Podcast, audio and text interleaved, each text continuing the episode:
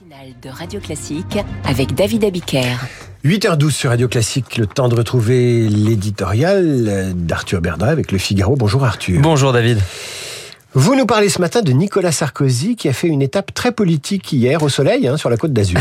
oui, car l'ancien président euh, poursuit la tournée promotionnelle de son livre Le temps des combats, deuxième tome de ses mémoires, et il multiplie les séances de dédicaces un peu partout en France, dans des endroits euh, plus ou moins stratégiques pour lui, soit parce qu'il y faisait euh, traditionnellement des bons scores aux élections, soit parce qu'il y compte quelques relais encore actifs parmi les élus, soit tout simplement parce qu'il y rencontre un franc succès en librairie. Trois bonnes raisons qui, une fois mises bout à bout, l'ont poussé à se rendre à Cannes, un déplacement qui est un peu passé sous les radars, mais qui n'en demeure pas moins riche de sens et surtout de symboles. Alors certes, Nicolas Sarkozy et David Lisnard, le maire de la ville, ne se sont pas baladés l'air de faussement rien dans les rues, mais les deux hommes ont quand même pu déjeuner ensemble, ce qui constitue toujours un moment politique en soi lorsqu'il s'agit de Nicolas Sarkozy. Alors est-ce que vous savez ce qu'ils se sont dit? Ah, Pour l'instant, non, du moins, pas au-delà de l'habituel élément de langage officiel et un peu creux qui consiste à dire euh, qu'ils ont fait un tour d'horizon de la situation géopolitique internationale et qu'ils ont confronté leur point de vue sur la situation politique nationale. Voilà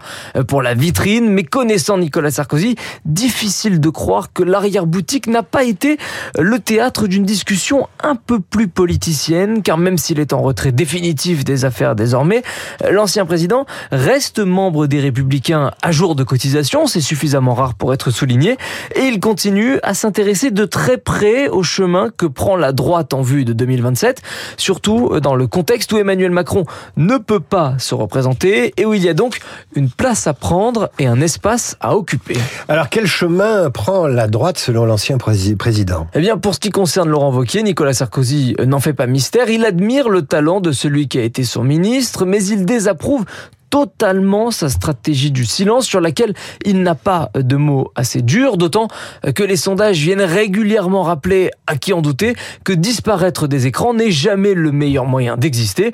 Quant à David Lisnard, le président de l'Association des maires de France, qui s'inviterait bien dans la course à la présidentielle, Nicolas Sarkozy n'a jamais vraiment exprimé publiquement ce qu'il en pensait, mais les deux hommes peuvent avoir quelques points communs, notamment leur approche libérale de l'économie et leur rapport au mérite, à la concurrence et même à la compétition. Sauf que euh, une différence existe. Là où beaucoup reprochaient à Nicolas Sarkozy de trop en vouloir et trop en faire, nombreux sont ceux qui s'interrogent sur les motivations et la motivation réelle de David Lisnard.